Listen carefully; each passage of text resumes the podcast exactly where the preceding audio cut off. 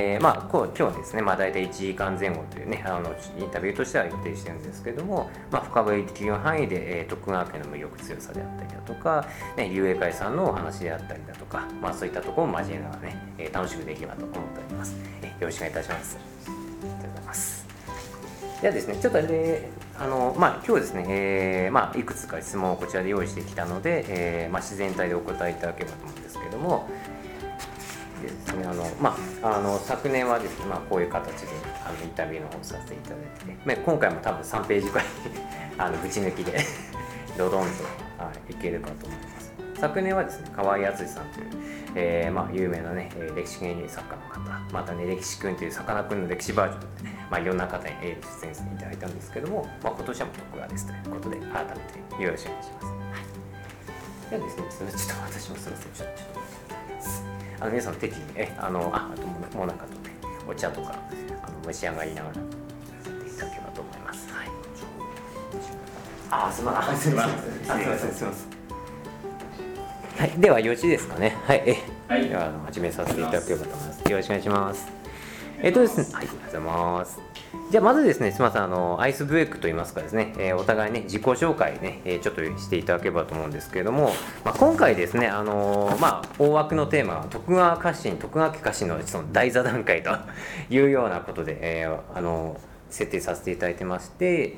まあなんてあれですね自己紹介とまたそれぞれのね、えー、ご先祖まあも,、ね、もちろんその徳川家そのものでなくても、えー、ご先祖についてですね一言あのお話しいただいてで、まあ、本日のね、まあ、お話に対する、まあ、意気込みというとねあれなんですけども、まあ、純粋な感想であった印象をお話しいただけたら幸いでございます。はいじゃあまずあの上山さんの方からよろしいですかね。はい。あの理念会の話は後でします。ええ、私の話をしますが。ありがとうございます。竜英会の会長している上村と申します。ありがとうございます。職業はあの 全然理科系のあの情報セキュリティ関係の研究機関の今社長をしてます。で、えっと竜英会の会員としては父が入ってたので、2代目なんですね、うん、継承会員みたいなことになってそれで、うん、先祖はちょっと結構会員の中でも古い方ですね、えー、500年前までは遡るんですね。1450何年まで遡ってまああの関西府でいうとあの安城府代というのなのであの、えー、少なくとも清安公ぐらいのところの家臣であったことはもう全然間違いなくてあの手柄で言うとその何清安清安公っていうのはあの森山崩れで、ね、あの暗殺されちゃうんですけども暗殺者をあの取り押さえてあの手柄を立てたとかいうのがあの最初に出てくるお話なんでもうその前から一応家臣ではあったんだろうなという感じですね。で、えー、まあスタムとあったんですけどもあの隕石関係でいうとあの本田平八郎のお母さんってのが上村家からとついていましてでそのさっきのその取り押さえた上村新六郎なんですがあのあれなんですねあの平八郎のいとこになるんですね。で、えー、ちょっと間省略するといろんなことあったんですけど結局あの上村家は途中で一回離散しましてあの本家はあの信康公のあのお故障で若い故障での時に信康公が亡くなったりしたので、うん、あの一時あの徳川家を退店。で私の方の先祖はなんか早くに戦死しちゃったもんですからその往来寺とかいうところに預けられてまして。でなんかあの三方ヶ原の時にあの連続して、うん、あの家康公のところへ駆けつけたとかいうんでえらい喜んでもらったりなんかしてでその後はその本田平八郎組の与力でずっと口移動も歩いてみたいですね。うん、で本田さんはあの関東威風の時にあの千葉県の大滝っていうところに10万石で行くんですけれども、与力の上村はあの勝浦今今もあります。あの千葉県の勝浦に3 0でまず行って。でその後なんだかちょっとずつちょっとずつあの 2, 2台かけてあのあのご家族をいただいて。最後になんか1万石でかろうじて大名になるんですね。ででそのままいりゃ今頃私だって男爵の子孫かなんかだったんだろうけど、あの残念ながら途中でコンプライアンス違反を犯しまして改撃というのになりましてですね、えー、その話もすると長いから一応、まあ、あの単に改役になったということで。でまああの改役になった方の家はあの途中であのフェードアウトしちゃうんですけれどもあのそれよりちょっとちょっと前の代からの子孫である私がその勝浦の方の妻子も継いで、うん、あの年に一遍は勝浦に行ってます。であの一応まだお祭りというのがあって地元の人たちもお祭りやってくださるんですから行ったりもしてますね。あのお祭りもあるんですね。でてなことがあってあのたまたまその開闢の時の勝浦開闢の時の先祖と僕の父親が同じ安忠っていう名前だったあのなんか勝浦朝市400年記念の日を日に記号してちょうだいとかなんとかいうそういう話があってまあ父父はあの物理学者でこれまた全然その、うん、あの歴史とは関係ない人なんだけどあの結構好きでね、あの喜んでそういうのに行ったりもするんで。我が家は女の女はダメなんですよ。みんなもうそんなもうそんなことやって面白い何が面白いのみたいな。あの僕のあの方もみんなダメです。ででまあそんなことがあってあの一応父祖父も父もまあその徳川家のことはちゃんとやあのお手伝いしなさいとい。うようなことがあったので、遊泳会に入っておりまして、うん、会長なんかになるつもりは全くなかったんですけど先代の会長がまあやんなさいっていうので、まあ、まあやってますと いうようなところです。ありがとうございます。はい、ではですね、あじゃあ次鈴木さんいかがですか？はい。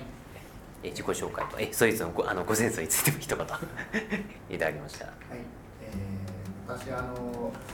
京都で、えー、歴史の総合プロデュース企業っていうのをやっておりまして、もうあの歴史だけは18年間あの会社でやってるんですが、まあ、創業からでいうと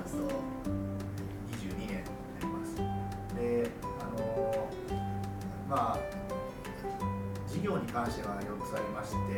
まあ、1つはその地域活性化事業で主にいろんな実在さんの歴史の活性化っていうのをやってまして、まあ、今年でいうと、えっと、岐阜市さんとか関原とか、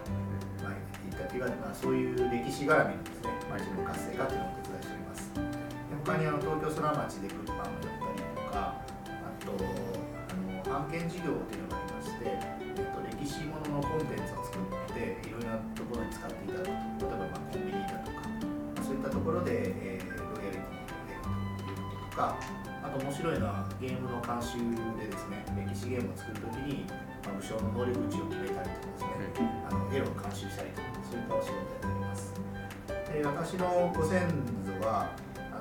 もともとまあ和歌山から来てましてあの騎手の鈴木家なんですけれども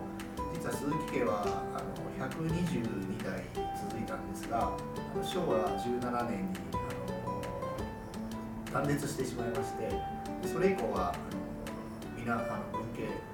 えー、仲良く、え程よく距離を取りながら えー、過ごしております。で、えっと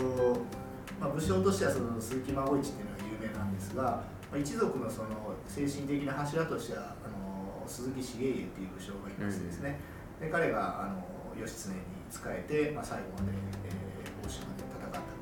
でその、えー、欧州に行く道中でですね、えー、間に合わなかった鈴木家の一族が三河に住んでですね三河鈴木家とって徳川さんにお仕えをさせていただいたという経緯があります。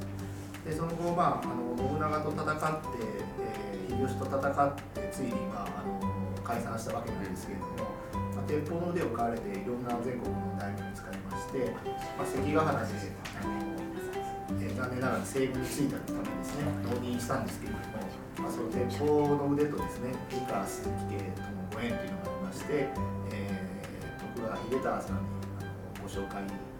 ご縁をいただいてそこから家康公に、えー、許されてですね、で鳥居元忠を競ったりとかしてるんですけど 実は鳥居元忠さんあのその前にですね800年以上前鈴木家の盗賊なんですよ。ね、うん、そういったご縁もありましてあの最後水戸徳川の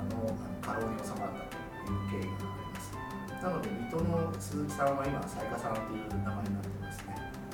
そういった形で、まあ、あの鈴木割とあの幅広いんですけれども主な活動地域としては和歌山と三河とまあ、三河って言っても今ね浜松なんか行くと鈴木だらけなんですけれども、はい、あとはあの東北の方ですね。そしてあの水戸の方に多いという形になってます。あの飯野屋三人衆の鈴木さんちのもその口ですそうですね。三河鈴木の流れなんですそうなんです。はい徳川さんとはあの非常に縁も濃く実は下鴨神社を通じてあの葵の御門でもいわゆるご縁がありまして八田ガラスっていうところでっていう感じです。ありがとうございます。そうあのこれから盛り上がっていきそうですね。そうですね。ありがとうございます。あ、であのしさんいかがでしょうか？えー、私のうちはですね、えー、今分かってますところ、今あすみませんまず竜英会のことから申し上げますと、あ、そうですね自己紹介ね、えー、私の祖父から入らさせていただきまして、えー、祖父そして父も現役でございます。え今80になりましたんですけれども私3代目で入らさせていただいたんですが、またまたまですねその竜英会さんの方で、えー、まあ、その新年会という会があってそこで歌いを披露する、まあ、その皆さんに歌ってもらうとこういう企画があるのでそれでまあプロとして私が来てくれとこういうことから入会させていただいたとこんな経緯でございます。でえ、我が家なんですけれども今一番古く分かっておりますのはあ水の家がですね、えー、その刈谷水の家があその、まあ、今川に襲われたというその村木砦の戦いで先ほど鉄砲の話が出ておりましたけど信長がその3段階で鉄砲を初めて使ったというそれが一番実は村木砦の戦い、えー、そこに清水権之助というのが出てまいります。それがうちの一番古い人になりましてその後は冬の陣大阪冬の陣にも名前出てまいります。そちらも家康公本陣の中に清水権之助という名前で、えー、そこからですね1台飛びましてですね、えー、なぜかどうどういう経緯で行ったのかわからないんですけども今の愛知県、えー、渥美半島の中山というところの陣屋の大官としてこの幕末までずっとお勤めさせていただくということになります。まああのずっと権之助権之助とこういうふうに続いてはいるんですが、うん、えー、三河戸田家ですね戸田家と隕石関係をずっと続けておりまして、えー、大垣神殿藩ですね、えー、そちらの戸田とはいまだに、まあ、親戚関係、えー、つないでおります。えうちももう男の子はずっとつながらないうちで、え、なかなかですね、えー、よしよしとこういうことでつないでいたんですが大半がもう戸田さんからあうちへ来てるとこういうことになるわけです。でえーまあ、私が能をやっていると申しますのも実は曽祖父があ明治に入りましてですね養子、えー、婿養子に入ってまいりましてその養子元で、えーまあ、能をやったと。こういうことからですね、えー、能楽師になったんですけども、まあ、たまたまそれまでは全く能とはご縁がなくて旗本としてやっていたまあ、中ではあ、え、鉄砲隊長ですとかあと小正頭その辺りが、まあ、メインの役職だったかなというふうに思います。はいまあ、皆様がご存知のようななんかその選考があったとかっていうことは特に私は聞いておりませんですのでですので、えーまあ、ずっと続いてきたというだけがうちの、ま、形かなというふうに思っております。ありがとうございます。ではですね、あの自己紹介ね、ああと、まあ、本当僭越ながらえ私はもう一言、まあ、あの私あの子孫とかいうあれば、多分あそう石川そうです、すみません、石川さんどうぞね。じゃあ、私ですかね。え、放送入れます。すみません。どうもこんばんは、あの石川でございます。あの有利会の話はちょっと後にして、まずあの今、岐阜に住んでまして、仕事はあの会あの勤務医をしています。専門は腎臓内科で、健康診断で尿検査とか異常があると、あのいうことですけども、まあ、石川は多分今回の石川和正で多分名前だけが相当有名かなと思うんですけど今回ちょっと自己紹介に関してこの三河石川一族ってちょっと見えないかな。2000これちょっと本がごめんなさい見えないですね2018年ぐらいにやったあの徳川家康を支えた三河石川一族っていう安城の博物館で特別展がありましてまあ、そこでいろんなあの情報が僕も整理できたのでその中からちょっとだけご紹介したいんですけどで多分有名なのは和正なんですけど石川家としては、まあ、戦国時代の石川家成が中高の祖で、まあ、これは僕だけがそう思ってるのかもしれないんですけどまあ、和正と家名は夫と叔父の関係で、家内は1534年天正3年生まれという感じですね。で、まあ、このパンフレットのチラシにもあの裏切りの数正中心の家内みたいなそういうキャッチコピーがあって、まあ、とにかく2人の人生はここで大きく分かれることになりました。でそれ以上にまああとですねその後に石川2人僕が好きな武将として石川康道とあと石川忠房っていうのがそれで続くんですけど康道はあの肖像画も残ってまして掛川城ですね。掛川城を守ってたということと関ヶ原の時に合戦に参加して石谷砂の沢山城の接種を務めたりとか、まあ、いろいろとあの武功もあったみたいですね。でその後忠房はあの大阪那須の陣あ冬の陣ですかね。冬の陣でかなり、えー、勇猛果敢に戦ったということでで神山市の歴史博物館には彼の真っ赤っかな装束に鹿の林道のマークが入った鎧兜のあのこのパンフレットまた後でよければスキャンとかして皆さんにシェアしたいなと思ってます。で、まあ、どうしても石川県そういうあの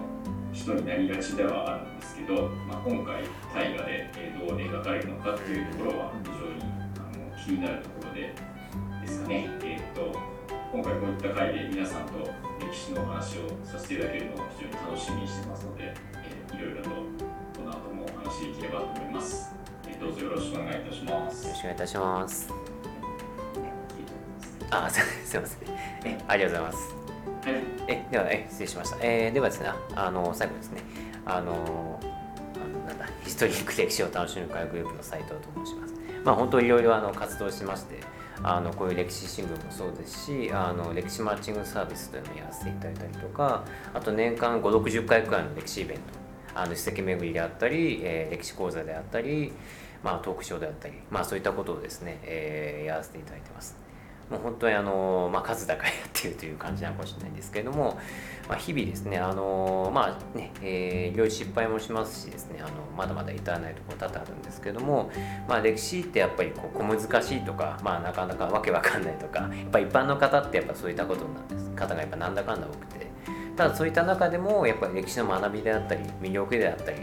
え、そういったものをですね、え、少しでも、まあ、多くの方にやっぱ知っていただきたい。まあねちょっと大げさなんですけども、え、歴史的世界を豊かにすると、まあ、そういったような、え、理念でですね4年ほど活用させていただいております。で本当にあの今日ですね、えー、皆さんお集まりいただけたのは本当にあの光栄ですし、ね、あのね、ちょっとあの、あれなんですまあね、上山さんに関してはまずあの竜英会の、えー、会長ということでね、あの本当、えー、恐縮なんですけれども、えー、今回ね、けてということでありがたいです。で、またですね、えー、戦国の鈴木さんはですね、もう私、もう2、3年ほど前から、あの、本当お世話になってて、あの、本当に、なんでしょうね、お世話になってばかりという 感じなんですけども、あの、鈴木さんのやってらっしゃるね、えー、事業、またですね、えー、まあ、お店もあるんですけど、そういったところにも少し行かせていただいたりとか、まあ、いろんな形で、あの、お世話になってまして、はい、今日、あのね、えー、まあ、後で話出てくると思うんですけども、あの鈴木さんもね敬愛される人物が徳川家康ということで聞いておりますので そのあたりの話も後で聞ければと思います。でまたですね、えー、清水さんもですねあのまたね清水さんはあのまたあの奇遇なご縁といいますか あの別の全く別の方面でちょっとね最初あのお名前を知りましてあのあれがこれで本当今日ね、えー、ご出演いただけて本当ありがたいです、はい、またいろいろと教えていければと思います。であの石川さんですねあのとても活動にね歴史活動に対してとても理解をあの示してくださってとてもありがたいですしあのこう、ね、いい意味でこう楽しく分かりやすく歴史の魅力を、まあ、特に、ね、やっぱりどんな方でも歴史は最初ビギナーから始まりますので そこへ方に対してのこう窓口を広げるということで、えーね、そういった活動もしてるんですけれども、まあ、そういったことにも理解を示してくださってとてもありがたいです。はい、今日もね皆さんに楽しく話ができればと思います。で、あのね、ちょっとあもしよろしく一言一言だけ。じゃあ、もう一度いいですか？あ、どうぞ、ね。あの一般社団法人のあの盆日本盆踊り協会というところに勤めてたあの鈴木と言いますさっき、ね、自己紹介させていただいたんですけど歴史との関わりとしましてはあの東京文化ライオンズという場所に所属しておりましてそれでちょっと来年の大河に向けてあの歴史と教育をもう一度ね考え直してあの次の時代を支える歴史教材を作ろうという活動をさせてもらってまたあの後ほど何かであのお話しさせていただければと思いますよろしくお願いしますちょっと見学みたいな感じですみません失礼します。はい。あいいですか。はいすみません失礼しますえっと12月から徳川家の楽しみ会であの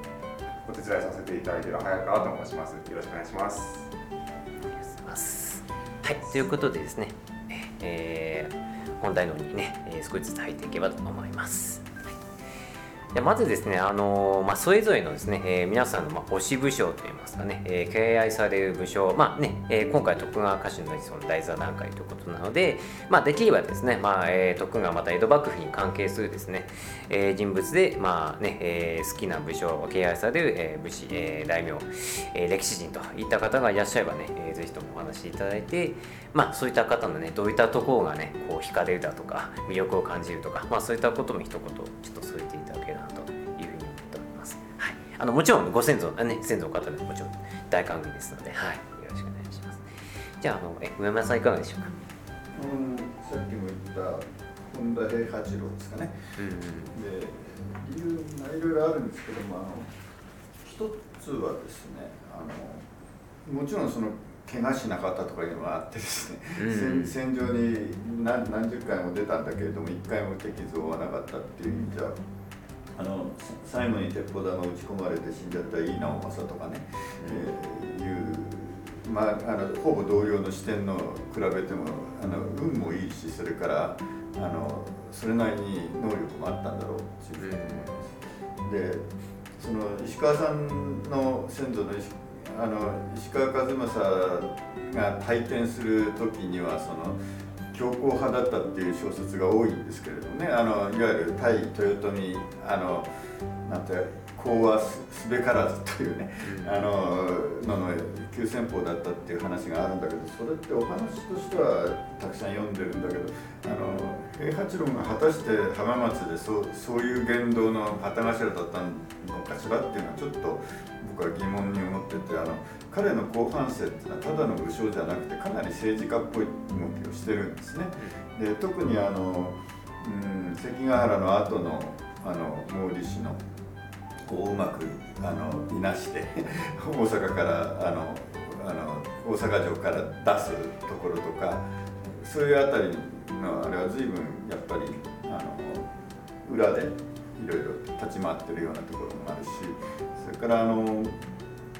娘の宴席で真田家と付き合いがあるわけですね平八郎は。であの僕のうちなんかもあのだから真田家からあの奥さん来たり養子とあのうちは養子が少なくてあのそこは直系で来てるんですけどあの特に奥さんですね、はい、あの隕石では真田家から来てるんですね。でだからあのその辺のなんかこの関東地域のなんていうかあのあれから言ってもその幅が広くて、うん、あの決してあの真田なんていうのは西方だなんていうようなあれではなくてあのむしろあの真田幸村のお兄さんの信行の方信行がまあ平八郎のお婿さんですけどね、うん、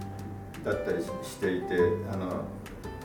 結構関東の要にもなってたんじゃないかとか思っていて。そそちょっと多面的な側面がある人だったんで決してそんな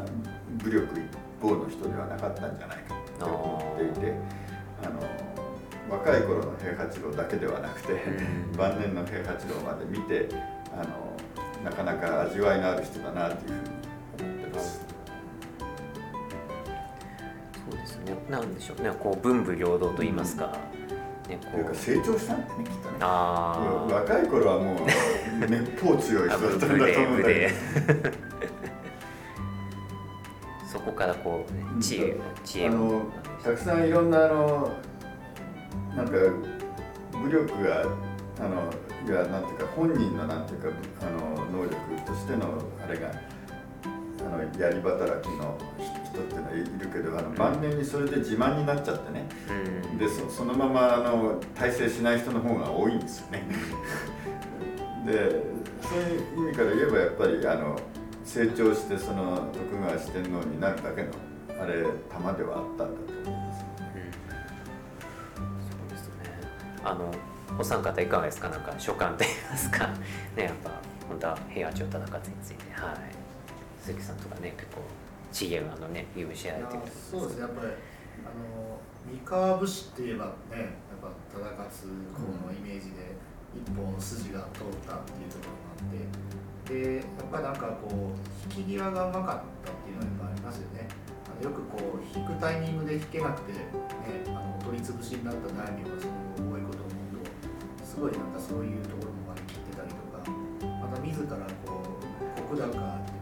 って、まあ、あの神田とかねいわゆるその自分の取り分を抑えることで、まあ、他の諸侯を黙らせたっていうね、まあ、それはなんかもうあのすごいことだと思いますね。もう一番の更新がたったこれだけの6高しかないのかっていう 他がもう黙るっていう、ね、それはなかなかねできないことですしあのそういうそう清廉潔白なと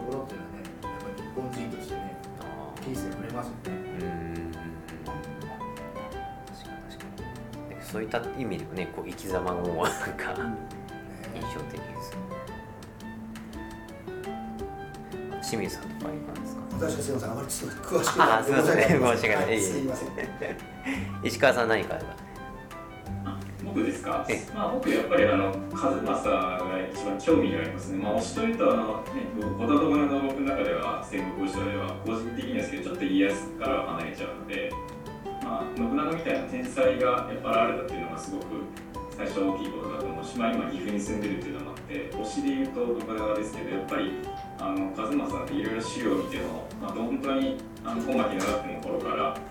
あの秀吉と接近してただまあ僕の中ですごくバランスが取れた人だったし、まあ、あとはちょっと頭がすごく切れた人で。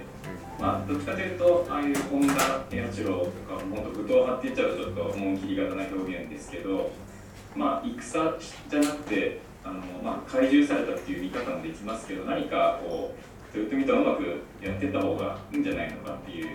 ところで、まあ、あのいろんな思いがあったんだろうなって、あの僕もいろいろ仕事で調整役を引き受けることが多いので、まあ、どっちつかずと思われがちなところもありますけど、まあ、あのうまくしたいなっていうのは常に思ってやってることなので、ただ、あのやっぱりいた当初はスパイというかですねあの